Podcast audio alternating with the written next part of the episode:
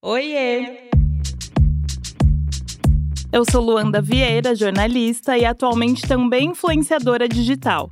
Depois de ser editora de moda e editora de beleza e bem-estar em duas grandes revistas femininas, diria que no auge da minha carreira no mundo corporativo, eu resolvi mudar o rumo da minha trajetória e seguir sem freio, pelo menos por enquanto, na vida autônoma. E é por isso que eu tô aqui, para falar com você sobre carreira na real, sem romantização mas com conteúdo que pode tornar esse lado da nossa vida um pouco mais confortável. Hoje eu tô aqui para falar do corre dela, Luísa Martini, cofundadora da Flag e sócia diretora executiva da Óbvios. O corre delas. O corre delas é uma produção da Óbvios. Escute também Rádio Endorfina e Bom Dia Óbvios. Luísa, que presença ilustre. Obrigada. Lu, eu te vejo como muitas coisas. E aí, por isso, eu queria começar perguntando o que, que você faz. Porque, assim, eu sei que você não gosta de ter uma definição, né? Porque eu poderia te perguntar, ah, e se defina profissionalmente. Eu sei que você gosta de fazer coisas. Então, o que, que você faz? Sim. Na verdade, não é que eu não gosto de me definir, é que, de fato, eu faço tanta coisa que eu me sinto um pouco limitada quando eu falo eu sou isso. Uhum. Então, hoje, eu sou cofundadora da Flag CX, que é um grupo de comunicação. Sou sócia e diretora executiva da Óbvios e também sou sócia investidora da Cosmo Rio, uma marca de beachwear que se originou no Rio de Janeiro, mas agora está no Brasil inteiro e daqui a pouco no mundo para mim tá ficando cada vez um pouquinho mais fácil, porque eu também acho que a percepção do que a gente faz e do mercado de trabalho e da carreira, ela tem mudado muito desde que eu comecei. Então, assim, estou aqui há bastante tempo. Apesar de, assim, não parecer e, e, né, muita gente não, né, as, as pessoas não relacionarem tanto, mas eu comecei a trabalhar muito cedo. E eu já fiz muitas coisas é, desde que eu comecei. Eu comecei a trabalhar com 17 anos. Então, assim, hoje eu tenho 41. Então eu estava no viveu, início. já viveu. Eu já vivi. eu estava no início da internet, quando tudo era mato, entendeu? Sim. É, mas sempre dentro de uma indústria criativa, vamos dizer assim. Então, hoje em dia, eu me defino como uma empresária da indústria criativa. Tá, boa. E eu sou uma realizadora, mas hoje também, né? E são coisas que eu comecei a me permitir colocar na minha definição. Eu também sou uma estrategista, eu também sou uma executiva executiva e eu também sou uma pessoa de operações. Então, como empresária, de certa forma eu consigo fazer tudo isso em uma função só, vamos dizer assim. Tá. E como que ao longo da sua trajetória aí você foi entendendo que você era tudo isso e tá tudo bem ser tudo isso, né? Porque às vezes a gente se coloca numa caixinha, acha que, putz, meu objetivo é esse e eu tenho que seguir essa linha reta e a gente sabe que não é linha reta. Como que você foi se permitindo a entender que é tudo isso mesmo e pronto? Na verdade, esse sempre foi o meu grande drama. Para mim foi muito difícil, É. assim, porque eu comecei como designer. Tá. É, eu sou formada em design. Eu também sou formada em publicidade, mas eu nunca me considerei publicitária, eu me considerava uma designer. E aí eu trabalhava, também trabalhei muito tempo com vídeo, então já, já fiz produção, já fiz finalização, já fui artista 3D, já fui Nossa assim, muitas Senhora. coisas dentro desse lugar criativo. Como designer, eu gostava de acessar todas essas plataformas. E aí eu comecei, a partir de um momento da minha vida, né, da minha carreira, eu comecei a fazer a gestão de um time. Tá. E aí eu me achei nesse lugar, era uma coisa que eu nunca tinha feito, mas eu comecei assim. É, ah, comecei a fazer aqui, ah, essas duas pessoas, eu cuido da pauta delas, sabe? Uhum. Aí depois vieram mais algumas pessoas, mais algumas pessoas, e me vi nesse lugar, assim, e achei esse talento dentro de mim, vamos dizer assim, que também é uma coisa que eu tô me permitindo falar agora. Não, e que, é que eu não me maravilhoso. permitia. E também nesse lugar de empreender, sabe? Sim. E aí eu fui muito naturalmente, assim, fazendo essa, essa gestão de times. Os times, eles foram crescendo. Eu fazia uma gestão de time de design e Uhum. ligada a vídeo, que era, que era a minha área. Sim. Só que aí apareceu um outro time aqui de game. E aí eu Nossa. ia aprender como era, né? Obviamente não a fazer, mas aprender Uhum. minimamente para eu poder fazer a gestão daquele time. Depois apareceu o time de eventos. E aí eu fui E também atrás disso.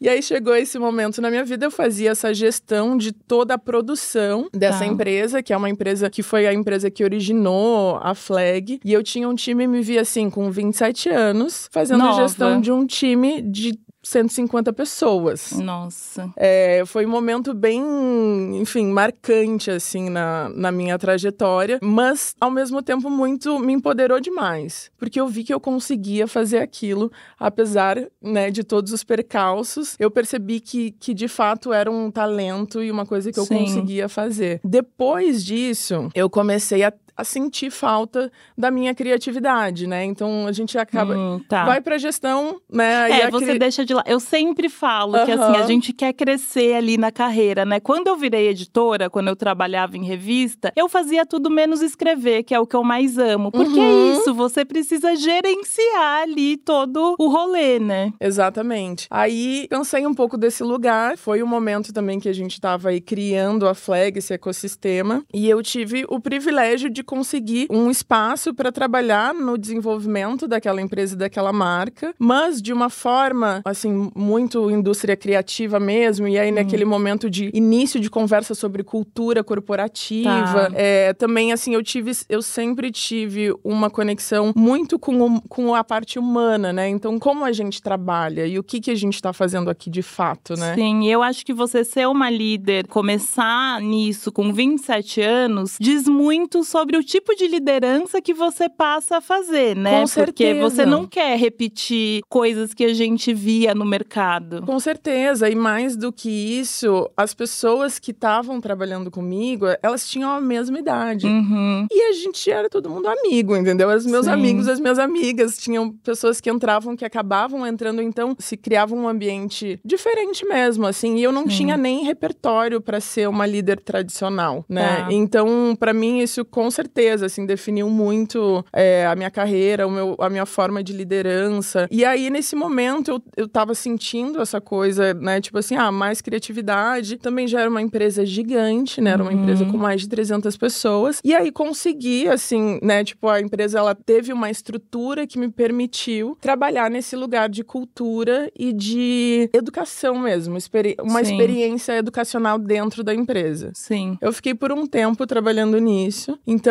eram projetos muito muitos projetos culturais que a gente conseguia fazer com artistas, com músicos, com cientistas, Legal. mas também a gente criou um programa de educação dentro dessa empresa, que foi Sim. muito legal também. Então eu fiquei nesse lugar, eu colocava a minha criatividade de outra forma, assim, né? Então eu selecionava esses projetos, eu apoiava projetos interessantes, é, eu sempre fui muito apaixonada por pessoas interessantes, uhum. inspiração, eu quero ficar perto dessas pessoas, sabe? Então foi, foi foi um momento muito, muito legal ali. Produzi muitas festas, as festas eram conhecidas, né, na, na comunidade uhum. criativa, enfim. E aí fiquei um tempo fazendo isso. Depois disso, foi um pouco ali a época de pandemia, de início de tá. pandemia. E de certa forma, foi uma coisa que não tinha como continuar, assim, porque era muito presencial mesmo, era muito aquele fervor, né, de tudo aquilo que estava acontecendo e, e, da possibilidade, né, de mobilidade das pessoas de fato, Sim. assim. E também foi um momento de negócio, onde eu precisei focar mais no negócio mesmo. E aí eu aprendi a, tipo, eu aprendi a entender uma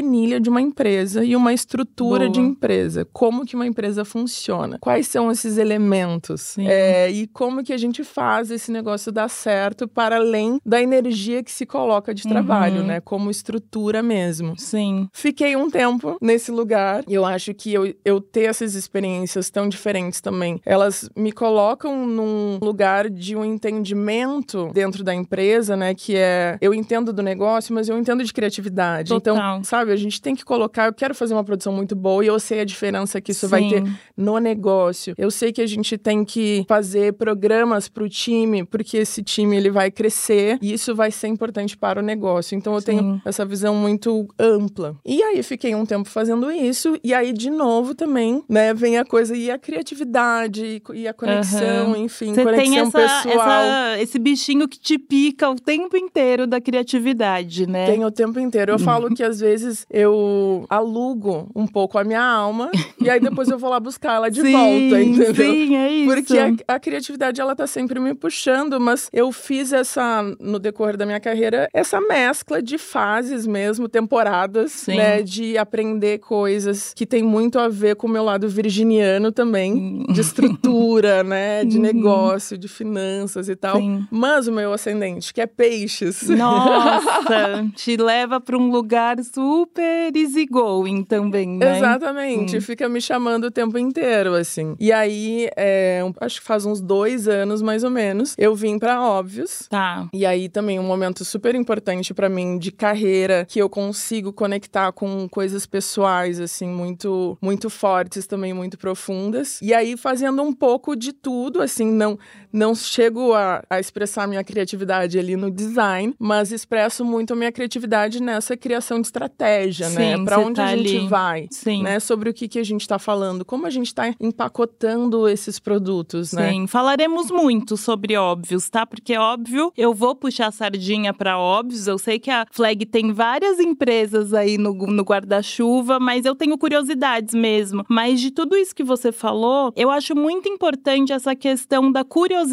e de circular por várias áreas. O quanto isso transforma a gente é, numa profissional 360, de fato. Eu que venho do jornalismo de moda, né? Eu recebo muitas perguntas de tipo, Lu, que curso de moda eu faço para escrever bem sobre moda? E eu sempre respondo, meu, vai fazer um curso de política, vai fazer um curso, sei lá, de floricultura, qualquer coisa que não seja moda. Porque você tem que estar tá ligado no que está acontecendo no seu redor, ao seu redor, assim. Acho que para desenvolver boas coisas, né? Quando a gente fala sobre criatividade. Com certeza. E tem uma outra coisa que você falou sobre criatividade e cultura, que é a minha próxima pergunta, que eu queria saber de você, como que você acha que a criatividade e a cultura elas caminham juntas quando a gente fala de empresa, né? E aí, enfim, vamos usar óbvios como exemplo disso. Se você puder dar exemplos de como é a cultura da óbvios e como essa cultura reflete na criatividade do conteúdo que a gente vê. Eu acho que cultura eu consigo ver na óbvios de duas formas diferentes, né? Então, uma coisa a gente fala de cultura corporativa, né, que é o uhum. como que a gente trabalha, que é a forma de trabalho, esse clima, como são os fluxos, como é a relação entre as pessoas. E a outra coisa que para mim é super importante e forte na óbvios como cultura é a influência cultural do trabalho que a gente está colocando na rua, né? Então, Sim. das mensagens que a gente está colocando ali, da transformação e da influência cultural que a gente está tendo naquele, né, naquele, naquele público, vamos dizer assim, que isso tem muito a ver com a nossa essência. Na verdade, né, é a missão, a missão da Óbvios, promover Sim. a felicidade feminina. E eu acredito muito nisso. Então, voltando um pouco para dentro da empresa, né? Na Óbvios, as pessoas falam muito assim: "Nossa, como vocês sabem que isso estava acontecendo comigo?" É, Era exatamente o que eu precisava precisava ouvir. Uhum. E é interessante porque esse comentário ele mistura esses dois tipos de culturas diferentes, né? Tá. Uma é a cultura que é o que está acontecendo na sociedade e as pautas que a gente está conversando e essas transformações. E a outra coisa é o jeito que a gente trabalha dentro da Óbvios. Então, existe um time na Óbvios que, de fato, são as pessoas que sim estão vivendo aquelas sim. coisas, né? Então. São pessoas, né? São pessoas, são mulheres. É de faixas etárias diferentes, de lugares diferentes do Brasil, algumas casadas, algumas solteiras, algumas em X tipos Sim. de relacionamento, com identidades diferentes. Então, isso traz muito essa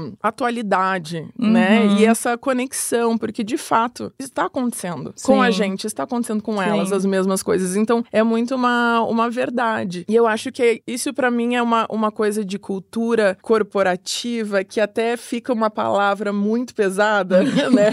Corporativo, Sim. quando eu penso no nosso time na Óbvios, uhum. mas é uma empresa, né? É um CNPJ. E o jeito que a gente trabalha ali, que a gente tenta imprimir esse formato de trabalho, é como a gente quer que seja, assim. Então a gente quer que seja o mais saudável possível. A gente quer se divertir trabalhando. A gente quer se inspirar juntas trabalhando, sabe? Sim. Então, para mim é isso. O time da Óbvios, ele é relativamente pequeno, perto dos os times que eu já trabalhei. Então eu não preciso ter um programa, alguma coisa assim super estruturada, mas a gente precisa ter o cuidado naqueles fluxos e naqueles processos para que a coisa funcione e flua é, de uma forma saudável mesmo. Sim. Acho que isso é a principal coisa. E é muito interessante te ouvir falar, porque confirma tudo que eu falo quando eu vou falar sobre diversidade e inclusão, que é ter uma equipe diversa. De fato, você entra ali no feed da Óbvios e você vê que essa equipe é diversa, né? E eu gosto sempre de frisar que quando eu falo de diversidade e inclusão, eu não tô falando só sobre raça, tem uma questão regional que é extremamente importante, né? E você ter uma equipe que não esteja só no, em São Paulo e no Rio de Janeiro faz toda a diferença, porque não existe só São Paulo e Rio de Janeiro, né? Então, para mim é fenomenal quando uma empresa está olhando para isso de fato e reflete nesse comentário que você falou, tipo, nossa, como é que vocês estavam na minha terapia hoje? Tem muito esse comentário, eu fico lá acompanhando. Não é possível, você estava na minha terapia hoje e tal.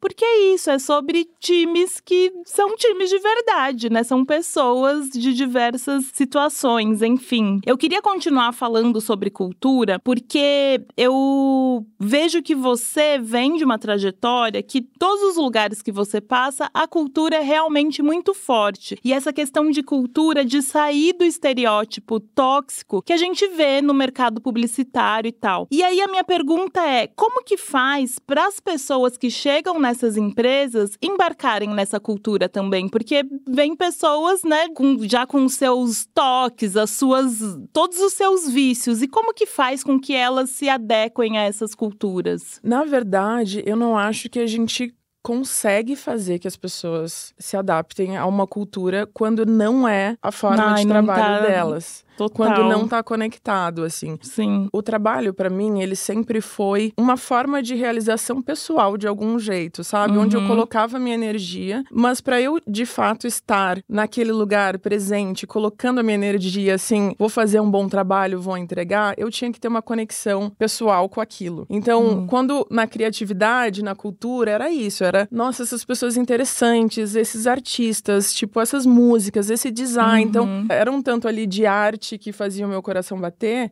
e que me conectava com aquilo. Mesma coisa na Óbvios. Então, na Óbvios, todas essas, todas as questões femininas que a gente trabalha, para mim é, é, quase como uma missão é, de colocar a minha energia para ampliar é, essas pautas, ampliar essas conversas. Então, o trabalho para mim é muito essa realização pessoal, é muito ligado com uma essência. Tá. E eu acho que isso faz com que eu me conecte com as pessoas e eu enxergue e sinta esses times como colaboradores uhum. também colocando um serviço e uma energia para a gente expressar o que a gente estiver expressando naquele lugar. Sim. Obviamente que isso é assim é quase romântico, né? Obviamente que não consegui fazer isso é. ao longo de toda a minha carreira, mas é isso, um pouquinho eu faz, né? Então assim tem uma Exatamente. fase onde eu preciso estruturar, eu preciso me conectar com algumas outras coisas e fazer isso acontecer. Em outros momentos eu consigo me conectar com a essência, eu consigo expressar ela de alguma forma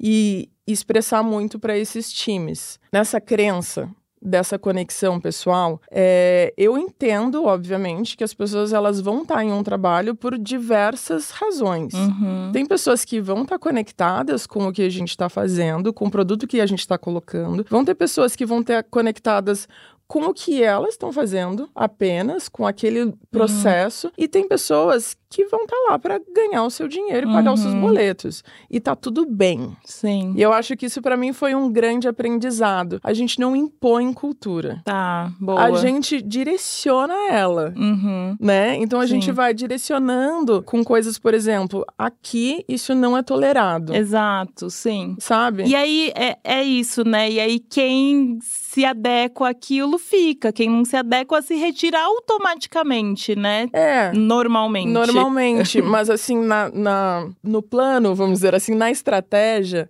é isso. E eu Sim. acho que a principal coisa, e às vezes é um erro das grandes empresas, né? E uhum. esse momento que faz um tempo, né, que teve esse boom de cultura corporativa, uhum. que todo mundo perguntava: como eu faço para criar a cultura na minha empresa? Não se cria cultura, né? Tá. A cultura ela vem da liderança e da forma que a liderança age e, obviamente, se colocam guias uhum. É, e tu pode fazer um programa, tu pode ter conversas, tu pode colocar, Sim. né, várias coisas ali para que aquilo aconteça. Mas a gente não consegue colocar, sabe? Não consegue impor Sim, lidar total. com isso. Você tocou num ponto que era super o que eu ia perguntar agora, porque você claramente é uma pessoa que gosta de trabalhar, você gosta do seu trabalho. E aí, como que é possível colocar esse limite para sua equipe, para sua equipe entender que ela não tem a obrigação de ter o mesmo ritmo de trabalho que você, por exemplo? É interessante porque eu sou relativamente acelerada.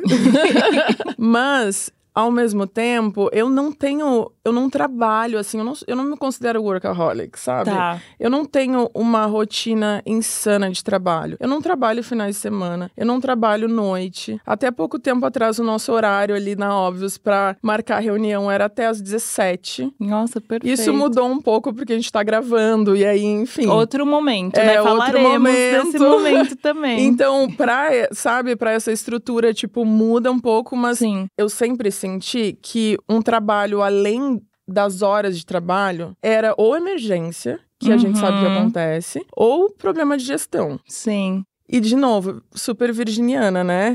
Então, aquele fazia os cronogramas gigantes. Ninguém trabalha de noite, ninguém trabalha final de semana. E quando vê, tem, né, 30 projetos, aí um projeto dá um problema, cascateia todo. Sim. Enfim, mas eu sempre tenho isso. Eu tenho filho também. Isso que eu ia falar. Eu ia perguntar assim- se você acha que isso, essa noção, esse autoconhecimento tem a ver com maternidade. Tem a ver, eu acho que a maternidade ela traz não só o autoconhecimento, como limites que não podem ser transpassados, né? Então assim, no final de semana, eu tenho que ficar com os meus filhos. É um momento que a gente tem durante a semana. Sim. Eles também vão pra escola, obviamente tem alguns momentos, mas assim, o final de semana que é o momento de qualidade. Então tem que ter, né? Sim. Obviamente estou falando de uma realidade de privilégio Uhum. onde eu, né, consigo fazer isso. Sim. E tem um sistema de suporte também gigantesco para eu conseguir fazer isso. Mas, é, voltando um pouco pro, pro time, a minha preocupação é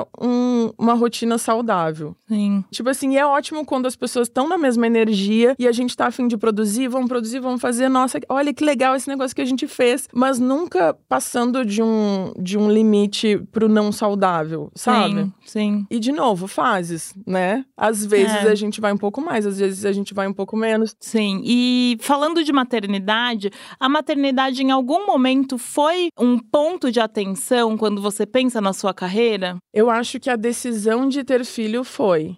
Eu tava nesse caminho, vamos dizer assim, né? Bem, bem, bem planejado, né? Uhum. Então, ah, eu fiz. Por mais que eu sempre mudei de rota, mas ele se- fez muito sentido. E teve um momento da vida que eu coloquei um objetivo mesmo, que é vou, quero trabalhar, quero fazer projetos que para mim sejam é, um sonho, vamos dizer assim. Uhum.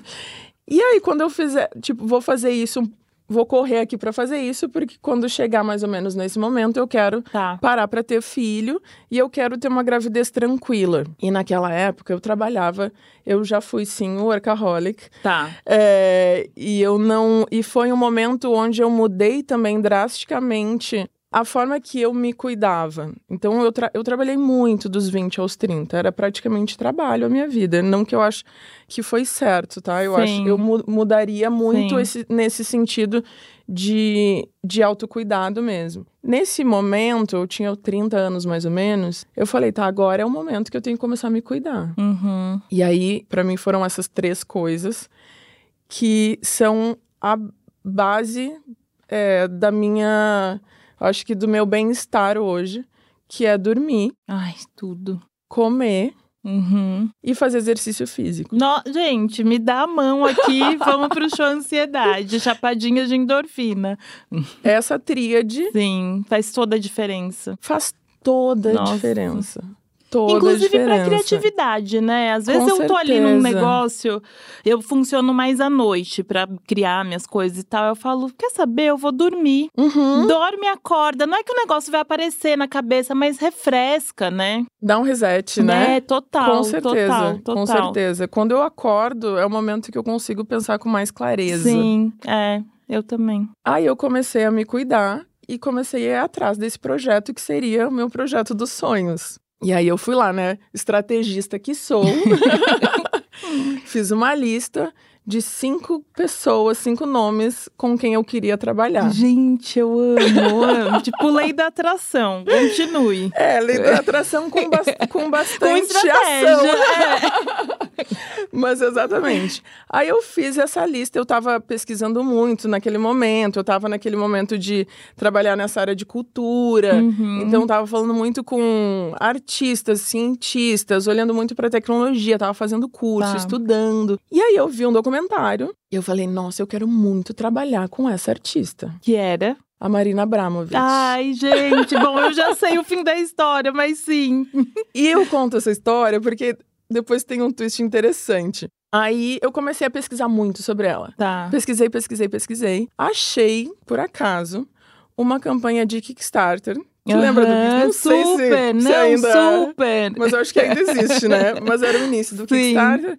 E ela colocou um projeto, e o Kickstarter era uma plataforma onde as pessoas colocavam, colocam um projeto para ele ser financiado uhum. por qualquer pessoa na internet que queira tá. entrar ali e financiar. E tu ganha é, contrapartidas. Sim. Né? Ela estava nessa plataforma? Sim, ela colocou um projeto, ah. que era um projeto do instituto dela. Tá. Ela colocou nessa plataforma. Depois eu soube que foi muito mais um PR uhum. do que, de fato, ela precisar de financiamento. Sim. Ela tinha um financiamento paralelo, mas aquilo fazia parte da estratégia. Da estratégia. Exatamente.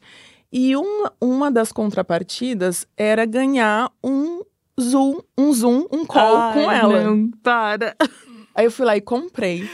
Gente, não falei para ninguém. Sim. Era caro. É. Não, eu imagino. Mas fazia parte da sua estratégia Tava ali. na minha estratégia. Eu comprei, não contei para ninguém. E aí, ela ia chegar dois meses depois. E eu, meu Deus, o que, que eu vou mostrar para ela? Eu preciso de um projeto. E eu estava montando o projeto dessa área, só que não estava pronto. Tá. E aí eu corri para montar esse projeto, quebrando a cabeça, nervosa. Aí quando chegou, tipo, duas semanas antes, ela adiou o call para três hum. meses Nossa, depois. Você é ansiosa? Eu já ia estar tá desmaiada nesse momento. Aí eu falei, tá bom. Bom, também vou... mais tempo para você é, organizar, vou, né? Vou implementar. Então, é. assim, também foi legal, porque eu Sim. implementei. Eu consegui ter, né, fazer uns eventos, fazer algumas coisas, ter foto para mostrar de coisas uhum. que já tinham acontecido. Aí eu fiz o call com ela, mostrei o projeto. Ela se apaixonou. Era um projeto que falava muito sobre autoconhecimento. Então, foi uma coisa ah. que ela trabalha muito. E ela falou: vou fazer um. É, estou fazendo um filme no Brasil, vou te conectar com a minha equipe. Gente. E aí me conectou com a equipe e eu vou indo, né, Lu? Claro, tipo assim, é isso. gente, é sobre isso. É assim que a gente colocando, chega. Eu é. vou me colocando. Assim, eu, eu nunca tive vergonha, assim, de dizer, quero fazer isso, uhum. quero fazer aquilo, sabe? Eu acho. Eu tenho sim. um entendimento de ambição de uma forma muito positiva, sim, sabe? Sim. Então, eu fui indo. Aí consegui entrar no projeto, consegui entrar em outro projeto. Aí soube que ela ia ter essa exposição aqui no Brasil, entrei nesse projeto. Aí a exposição foram três meses aqui no Brasil e eu consegui é, pegar o projeto de ficar responsável pela plataforma de conteúdo dela, dessa exposição no Brasil. A estrategista venceu. Venceu. no final do projeto, ela falou que foi o melhor registro de exposição que, que, ela já tinha visto. Que demais. Ela ficou, tipo, super impressionada. Uhum. E para mim também foi uma virada de chave, porque ela entendeu aquele projeto que eu estava fazendo como um conteúdo digital, como um registro histórico. Aham, uhum, isso é maravilhoso. E é muito maravilhoso, Sim. e eu aprendi com isso esse entendimento de como amplificar o que a gente faz. Total. Sabe? Sim. Que é, não é só não é só um post. Uhum, exatamente. Não é só uma foto. Nossa. Não é só um texto. Nossa, saiu transformada daqui hoje também, pensando uhum, nisso, de exato. verdade. E isso se conectou muito com essa coisa da cultura que eu tenho, né? Dessa influência uhum. cultural, sabe? Sim. Que é esse e esse conteúdo ele virou um livro e ela é uma artista que é estudada em todos os cursos de uhum. arte do mundo inteiro. Então, para mim, foi de fato um sonho, né? Sim. Por toda essa minha ligação com arte e também com autoconhecimento. Sim, total. Que é uma coisa que ela trabalha sentido. muito com consciência, com espiritualidade, enfim. Demais. Aí eu fiz esse projeto. Aí eu falei, beleza, então agora eu posso parar para ter o meu filho. Olha, gente, nossa, eu já tinha até esquecido que o, o, o Eu- assunto a era, gravidez, a era maternidade. a maternidade. Sim. E foi muito interessante nessa coisa profissional, pessoal, que quando eu fiz esse projeto, obviamente eu tive uma certa visibilidade e as pessoas começaram a me perguntar: "Nossa, e agora? Qual que é o próximo passo?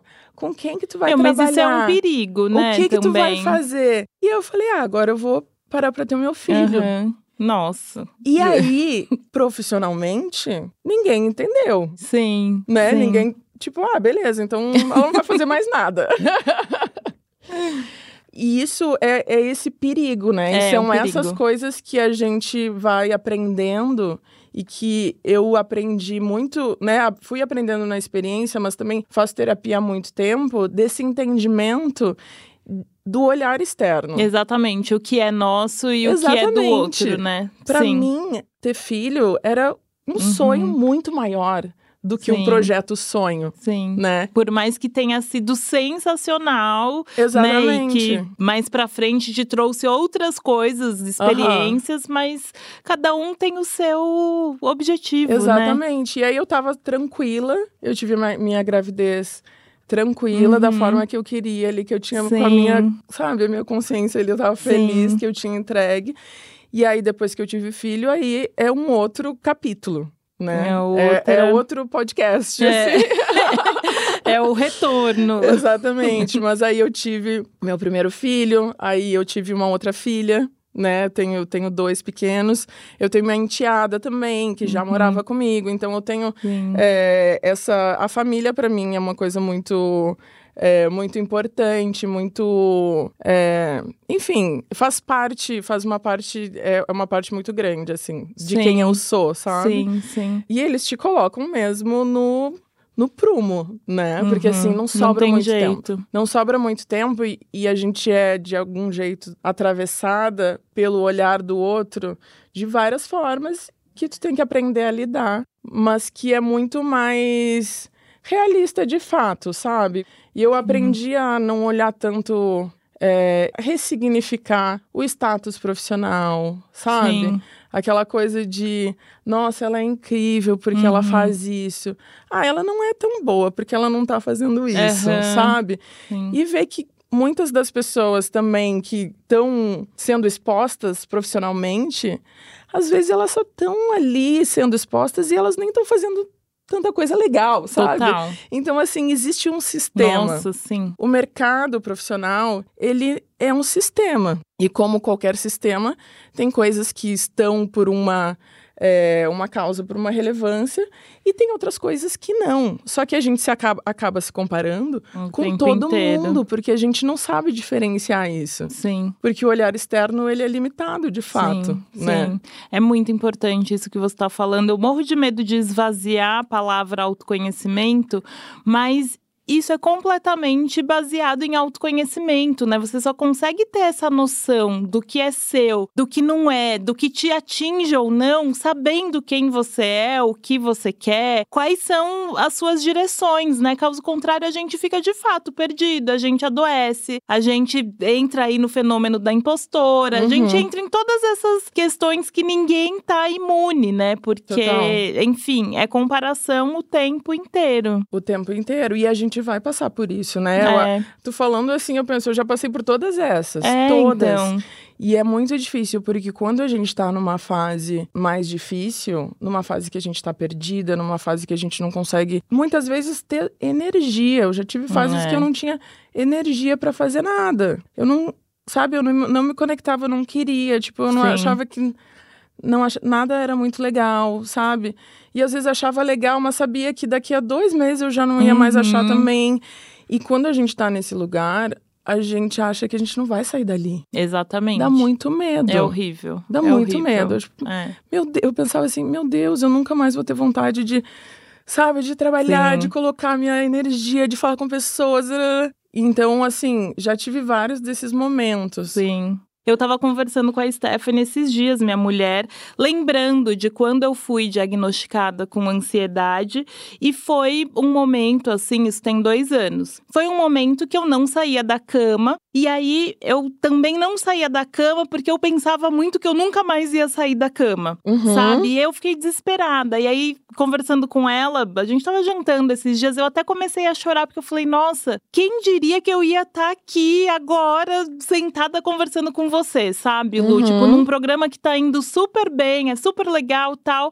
E aí é isso, a gente precisa passar por essa situação para entender que passa, Uhum. né? Nesse lugar pra gente que já passou, Oh. É. pode parecer pra quem está passando por isso agora que tipo, ai, balele e tal, mas passa. E tem uma outra coisa também que hum, minha analista falou esses dias pra mim que eu tava super triste e tal. Ela falou: "Lu, quer saber? Se você tem essa disponibilidade, essa flexibilidade, se deixa levar pela tristeza um pouco, pela Uhum. angústia. Vive isso, é importante viver, né? Não, Uhum. não dá pra gente querer quebrar etapas. Óbvio que eu tô falando de um lugar que eu posso, de Uhum. fato, viver e tal, mas na medida do possível é se permitir, não ficar cobrando que ai, a criatividade venha, que a felicidade venha, que essas coisas venham, porque Com certeza. não adianta. Não adianta.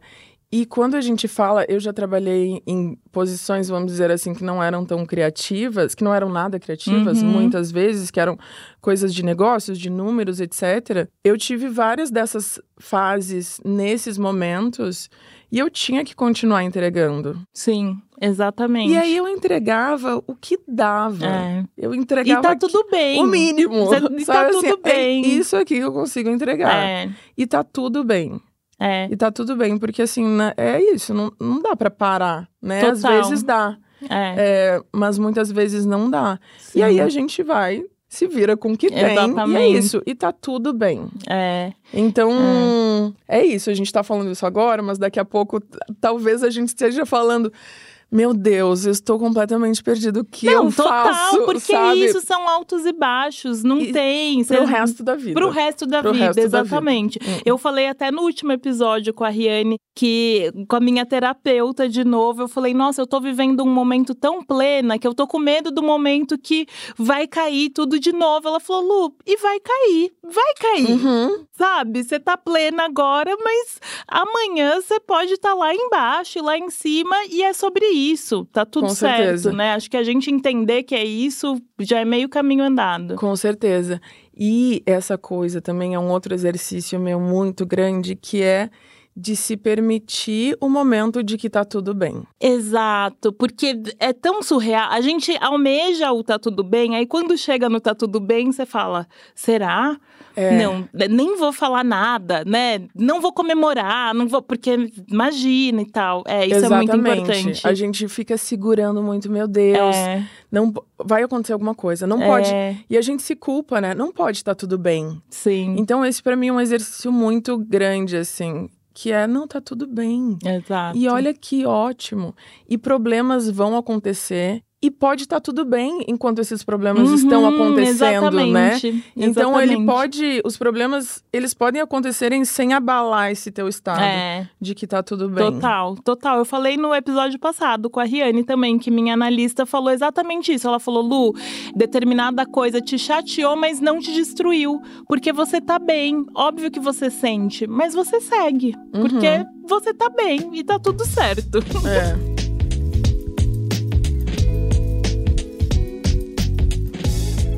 Mas vamos falar de outra coisa que tá muito bem também, que é a Nossa. Óbvios. Eu queria que você falasse é, o que, que era a Óbvios quando você chegou, tem dois anos, né? E o que, que é a Óbvios hoje? Porque eu vejo, eu que acompanho aí desde o início, que mudou muita coisa, né? A linha editorial segue ali a mesma, mas eu digo de estrutura, de alcance. O que, que é a Óbvios hoje? Tô pensando na Marcela. Que, gente, eu nunca respondi essa pergunta sem amar. É, vamos lá. Ao mesmo tempo, eu dou essas respostas, assim, que são super, né, virginianas. e aí, Eu tipo amo. assim, gente, a Óbvios, ela é essa plataforma, né, com essa missão de promover a felicidade feminina, que começou em 2015 uhum. e a gente se conheceu em 2017, mais ou menos, quando a Óbvios veio para a FlexX, que é esse tá. grupo de comunicação, enfim, que eu cofundei e tal. E naquele momento a gente de definiu, a gente desenhou um plano estratégico. As estrategistas. A estratégia é tudo, né? Estratégia é tipo, tudo. Sabe por quê? Porque às vezes as pessoas ficam olhando as coisas acontecendo nas redes sociais e falam: nossa, que sorte! Nossa, uhum. olha, nossa, mas já. Exatamente. Né? Nossa, esses, nossa, ontem, né? E vocês é, já estão bombando. Hum. Ou então. É só um post, uhum, é só um vídeo. Exatamente. E eu sou muito apaixonada por essa visão macro, sabe? Uhum. Enfim, a gente desenhou essa estratégia, né? A óbvio acabava fazendo muitos, fazia muitos projetos ligados à publicidade e marcas. Sim. Por isso que tem aquele agency ali que a gente uhum. tenta tirar. Estamos tentando, vamos conseguir uma hora. Mas sempre, o objetivo sempre foi ser uma plataforma de conteúdo. Tá. É, porque essa essência sempre veio de como as mulheres eram representadas e todas as coisas que atra nos atravessavam no tipo de mídia que a gente consumia algum tempo atrás. Então, é, uhum. né, eu sou dessa geração adolescência anos 90, amar um pouco mais, mas mesmo assim, a gente olhava as revistas, enfim, todas as mídias que falavam com mulher falavam de uma forma de certa né, uma forma que nos oprimia, Total. nos colocava em uma limitação ali, né, nos colocava Sim. a serviço, uhum. é, sempre também falando muito, né, nos colocando ao lado de um homem, né, é. ou a serviço, ou fazendo é. coisas para, pensando. Era Total. muito difícil se achar, talvez, e assim, na minha época em que não tinha nem internet. É, então, é, era revista mesmo. Era revista televisão. mesmo. E eram, e eram essas mídias que, assim, eu não lembro de ter visto alguma coisa com um caminho um pouco um direcionamento um pouco mais empoderador assim. Não, não, não tinha. Lembro. Era sobre dieta, era dieta. sobre o quanto envelhecer é ruim. Exatamente. Uh, eu acho inclusive que se hoje a gente fala muito sobre o fenômeno da impostora é por tudo isso que a gente com viveu, certeza. né? Por todas essas referências entre aspas que a gente tinha. Com certeza. Então, a Óbvios, ela acontece muito como essa resposta, que é como a gente constrói diferente, né? Como uhum. a gente uhum. representa diferente. Então, no trabalho ali com marcas, lá no início, de agência produtora, trazia essa representatividade diferente. Uhum. E depois, como uma plataforma... E por isso a plataforma de conteúdo, ela fazia muito sentido. Além disso, obviamente, amar é uma gênia criativa, Sim. comunicadora. Gente, eu nunca vi essa menina. É impressionante. Tipo, eu fico pensando, a gente se encontra na academia, sei lá, e daqui a pouco ela tem uma ideia sobre esse encontro que foi super banal, entre aspas, sabe? Com certeza. e consegue traduzir isso em uma linguagem de internet. Sim. Que é muito importante em termos de estratégia. Se a gente falasse sobre essas pautas em uma revista, não ia ter o mesmo impacto. Não. Se a gente falasse em, sabe, em outros em meios tradicionais, não ia ter o mesmo impacto. E é interessante que agora a gente começa a tomar, de certa isso, forma, esses outros, esses outros veículos. Mas então a gente faz esse planejamento estratégico, onde a Óbvios vai ser é, prioritariamente uma plataforma de conteúdo. Uhum. E depois disso, a gente vai expandir essa marca em diversas experiências. Eu entrei faz mais ou menos dois anos. Quando eu estava nessa posição na Flag, eu trabalhava estrategicamente, né, com, uhum. com a uhum. Óbvios, além das outras empresas. Mas aí, nesse tempo, eu faço um pitch para Má, na verdade, uhum. que é uma... Eu estava no meio desse meu processo de terapia super intenso. Uhum tinha uma coisa do feminino muito forte também. Eu tava nesse momento que eu tava totalmente perdida, não sabia o que, que eu ia fazer. Sim. E aí eu tive, fiz uma sessão de terapia que veio essa coisa da, do feminino muito forte. A terapeuta, ela teve uma visualização que ela me falou de uma roda de mulheres que se reverenciavam. Olha. E era uma roda enorme, eu fiquei com aquela imagem na uhum. cabeça. E a gente se falava o tempo inteiro e eu comecei, né? Eu ah, acho que eu vou, vou ver, acho que tem alguma coisa aqui. E é muito louco, né? Porque isso, eu acho que tem alguma coisa aqui, pra mim mudou, a, né? Aham, mudou minha vida. Pra mim, assim, é uma, foi, foi, foi explosivo, vamos dizer Uhum. assim. Aí eu fiz esse pitch. E aí eu, eu entrei com esse desafio, vamos dizer assim, de fazer essa. de expandir a experiência da Óbvios para outros tipos de serviços e produtos, assim, falando de um Uhum. jeito bem prático. Tá. Mas na verdade é para expandir a experiência que as pessoas tinham, né, que as pessoas têm com a Óbvios, para várias outras formas. Sim. O Bom Dia Óbvios já é, existia, né, há um tempo. O Bom Dia Óbvios tem quase cinco anos. Então, já estava muito... Já tinha forte o aprofundamento do conteúdo. Uhum. Que é uma outra experiência, Sim. né? Que a gente sai do Instagram, que é o conteúdo ali Exato. Uhum. rapidinho, e a gente vai para um aprofundamento desse conteúdo. E ver que tem público pra isso, né? Com certeza, tem muito público. É. E aí eu comecei com passando o filminho de toda a minha experiência é, anterior. Comecei a sentir mesmo o que, que a gente vai, né? E a gente começou a desenhar essa estratégia, assim. Então, o que, que vai ser? Vamos fazer evento? Porque Uhum. eu amo evento, né? eu amo encontrar as pessoas. Eu acho que a Sim. conexão real ali É. foi final ali, vo- voltando da pandemia, todo mundo querendo se encontrar. Sim. A gente começou a testar, fazer evento. Aí a gente pensou, vamos fazer esse outro produto aqui? A gente fez, ai, a gente, putz, não ficou muito bom. Aí, tentativa Não vamos, e... esquece, né? vamos, não vamos mais fazer. Aí, vamos fazer produto? Aí a gente foi, foi fazendo Sim. tentativa e erro. Teve algumas coisas que a gente falou assim, não funcionou, Uhum. né? Vamos parar de fazer, não faz sentido, Sim. muda tudo. E tem coisas que a gente viu que fez sentido, assim, que as pessoas aderiram e que a gente conseguiu transformar isso em um produto que as marcas se interessaram, enfim. Sim. Então, a Óbvios hoje é essa plataforma multicanais e a gente fala não só no Instagram, como a gente tem os podcasts, é, a gente tem agora o videocast, né? Ai, perfeito esse bom que dia. tá indo pra óbvio. TV, que já está na TV, né? A Sim. segunda semana, que tá Sim. no GNT. É, a gente tem, né, chapadinhas de endorfina, prazer óbvios. A gente tem as nossas newsletters, a gente tem a comunidade Sim. do Telegram, a gente tem os eventos, a gente fez um evento de chapadinhas faz umas três semanas, no, No Rio, Rio. mais ou menos, Hum. Com um público de 800 pessoas. Nossa, gente, é muita gente. Então, foi lindo. Foi muito Demais. lindo. Assim, a energia. Foram, sei lá, 98% mulheres. Pensa, sabe, tipo assim, no lugar mais tranquilo. Não, de acolhedor, boa, completamente. acolhedor, sabe? Sim. Com um monte de coisa legal acontecendo. E sabe o que eu queria saber? O que, que muda na Óbvios ou pra onde a Óbvios vai com essa parceria com a Globo agora? A gente faz parte agora do portfólio da Globo. Uhum. E uma das principais é, coisas, eu acho, que é expandir a nossa mensagem de fato. Sim. Que, em termos ali práticos, profissionais, tem muito a ver com distribuição. Uhum. Então, a gente, na, na Óbvios, e foi uma coisa que eu e a Má, a gente se conectou desde a, nessa primeira conversa, assim, que é, a gente quer levar essa mensagem para o maior número Uhum. de mulheres no Brasil. A gente não quer ser nicho, sabe? Tipo, a gente Sim. não quer falar, ai, só desse jeito, tarará", sabe? E às vezes as pessoas nos colocam nesse lugar e não é isso que a gente quer.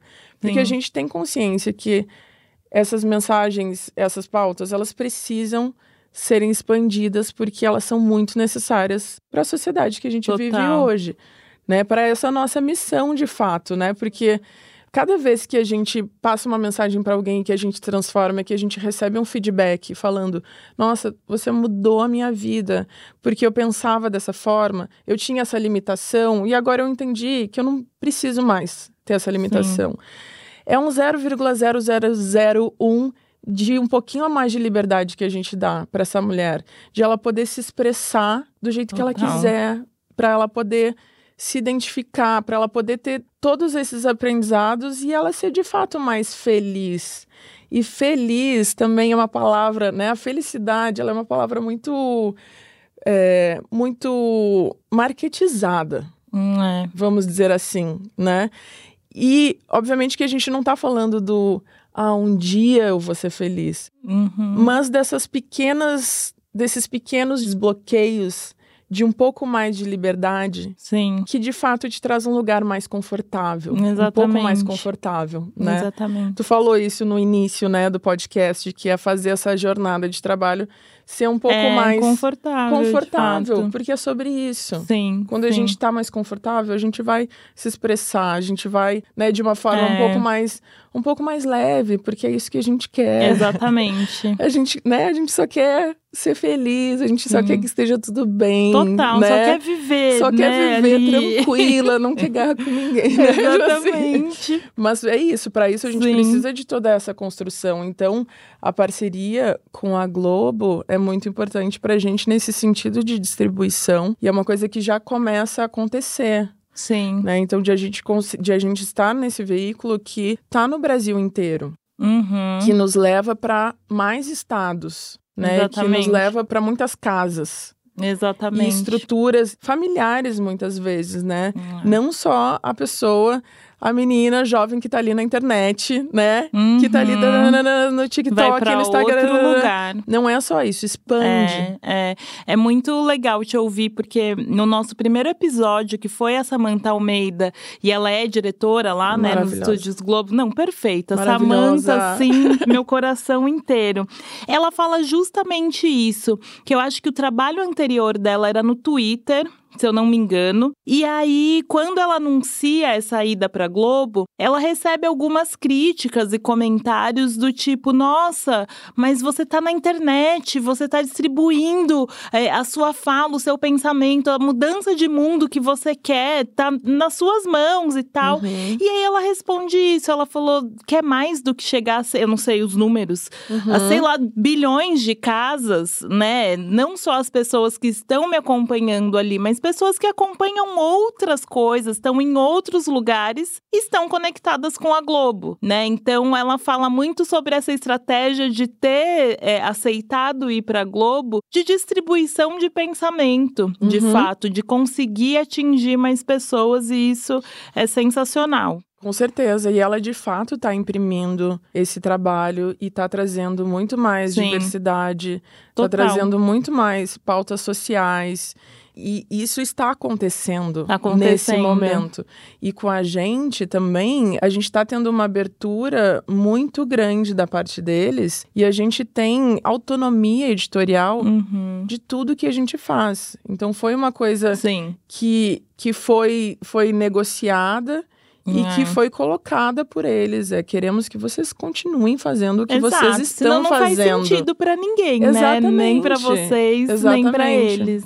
Legal, muito bom. Lu, eu vi uma entrevista sua que você fala uma frase que é a seguinte, ó, abre aspas. O mantra é desistir das certezas. E essa frase me tocou de uma forma, assim, porque eu achei ela muito perfeita pra tudo na vida, mas sobretudo como o assunto aqui é trajetória profissional pra carreira. E aí eu fiquei pensando, no meu caso, né? O meu desistir da certeza com certeza foi ter pedido demissão da Vogue, que era o meu lugar mais confortável, claro que com todas as questões e tal, mas era um lugar que eu estava completamente confortável e eu desisti daquela certeza. E hoje eu tô muito feliz com tudo que eu faço. Me vieram outras coisas, outras oportunidades que eu não teria se eu tivesse lá. Então, eu queria te perguntar isso. O que que essa frase já te trouxe? Desistir de certezas, o que que te trouxe? Essa frase, para mim, ela é 100% baseada em autoconhecimento. Sim. 100%. É um exercício diário que eu faço e nesse momento eu consegui colocar uma frase, sabe? Uhum, Esse é muito exercício boa. que é esse exercício de autoconhecimento que é por que que tem que ser dessa forma? E aí eu quase lembro da minha mãe falando assim, ah, a Luísa acha que tudo tem que ser diferente, tudo pode ser diferente. E eu de fato É. tenho isso desde muito cedo que é por, por que que tem que ser dessa forma? Por que que não pode ser de outra forma? Sim. foi esse momento de que eu também estava com uma busca, um processo é, muito espiritual e identificando que os caminhos que eram colocados ali para mim, eles não necessariamente estavam fazendo sentido para mim, sabe? Sim. Então, trazendo pro bem profissional, assim, uma coisa que a gente falou no início, que tu me perguntou, como que tu lidou com essa mudança de caminho ou com Uhum. essa multidisciplinaridade? Aí era um lugar onde isso estava gritando para mim, porque as pessoas elas tinham que ser ter uma carreira e elas iam ser consideradas pessoas bem-sucedidas se elas fizessem aquilo por muito Sim. tempo. Exato. E eu nunca me encaixei nisso. Uhum. Nunca. Eu nunca consegui fazer a mesma coisa por mais de dois anos, três anos, sabe? Eu preciso mudar. Então eu tava. Eu tava, eu tava muito nesse lugar assim. Ah, então eu nunca vou ser bem sucedida. tá bom. Tá posto Tipo assim, já, não é, serei, se- porque... Sabe? Tipo assim, se acostuma com isso, tá tudo bem. E não que eu precisasse, mas enfim. Sim. Aí eu também, sabe? eu- é, eu, eu outras tinha essa- questões. outras questões, mas eu, eu, eu tinha essa ambição, assim, quero fazer coisas que sejam relevantes para as pessoas e que estejam muito conectadas com uma essência minha. E isso era um bloqueio para mim, né? Essa, esse sistema. Uhum. Era um bloqueio que me falava assim, talvez não role, Sim. né? Porque, porque tu tem que fazer a mesma coisa. Hum. Então, foi esse momento que eu fui, de fato, assim, olhando para tudo e quebrando, sabe? Ah, tem que ser assim. Talvez não seja. Então eu desisto disso, Sim. sabe? Se, se o bônus disso é esse e esse é o ônus, eu não quero. Uhum. E vou aprender a fazer de outro jeito. E aí eu tava nesse lugar que é tudo vai mudar, né? Uhum. Tipo assim, é, as mudanças elas estão acontecendo muito, né? Tá tudo muito rápido e vai acontecer cada vez mais rápido. Sim. E a nossa segurança, que a gente coloca muito em fatores externos, como que eu trago pra dentro de mim? E com essas pessoas todas que eu tô falando, porque nesse momento Sim. é aquele momento que eu tava empresa gigante, falando com um monte de gente, tendo que coordenar um monte de gente, né? E assim, e dar algum direcionamento. E aí eu cheguei nesse lugar, assim, que é a segurança, ela tem que tra- ser trazida pra dentro de si. Obviamente, eu não tô falando de segurança num sentido mais amplo, que é impossível, Sim, né? total. Mas nesse sentido de. E aí, como que eu consigo ficar mais segura comigo? Através de autoconhecimento. Total. Então, desistir de certezas. é, Quais são essas certezas? São as certezas que a sociedade nos dá. Sim. E a gente não precisa seguir elas. A gente tem que entender elas que elas são um sistema. Se eu seguir, eu vou ter esse resultado. Se eu não seguir, eu vou ter esse outro resultado. Às vezes eu posso seguir algumas e não outras. É isso. E aí se colocar do jeito que, que é melhor pra gente, né? Sim, que, super. que traz mais bem-estar mesmo. Porque o que, adianta tu estar trabalhando, né? Total. E sofrendo. É, e exato. sofrendo e sofrendo. Eu te ouvindo falar sobre a carne artificial. Que tem um monte agora. Exato, tá hoje- ali no mercado. Então, é justamente por isso que eu ia falar, porque é isso. Nesse momento, nossa, que absurdo. E eu tava vendo uma pesquisa essa semana no WGSN que fala sobre a próxima geração, que é essa geração beta, que tá nascendo agora, em 2020 até 2040, que eles vão nascer num, num mundo que é completamente dominado pela inteligência artificial e que eles vão ser uma geração é, que vai em busca da verdade, porque vai ser tudo tão irreal, é tudo tão fake, né? Tão inteligência artificial, que eles vão em busca da verdade. E eu lembrei disso, você Uau. falando sobre isso, que eu achei super interessante, porque aí eu viajando, tá? Eu acho que a gente vai acabar com a fake news com essa geração, porque vai ser um outro lugar, porque eles não vão aguentar mais essa coisa de inteligência artificial, o que é verdade e o que não é, e eles vão viver em busca da verdade. Lu, pra finalizar, a gente tem um bate-bola. Jogo rápido, porque eu falo jogo rápido, mas pra mim nunca é, porque você vai ver, você vai entender. Tá bom. Sua família entende o que você faz? Mais ou menos. Tá vendo? Aí eu já quero perguntar por quê e nananá, mas vamos seguir. O que que é liberdade pra você? Liberdade são esses pequenos desbloqueios de limitações emocionais. Boa. Um livro que fez muita diferença na sua trajetória profissional. Pode ser pessoal? Super. Conversas corajosas da Elisama. Ai, demais. Uma palavra que define o seu conteúdo nas redes sociais.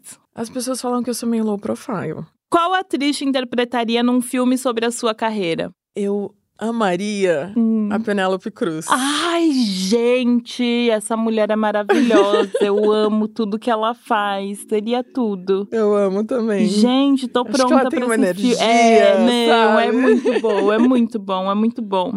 Lu, obrigada. Eu que agradeço, Nossa, foi ótimo. Eu passaria aqui perguntando várias coisas pra você, mas em respeito às ouvintes, vou parar por aqui, porque eu quero que elas escutam tudo e reescutem.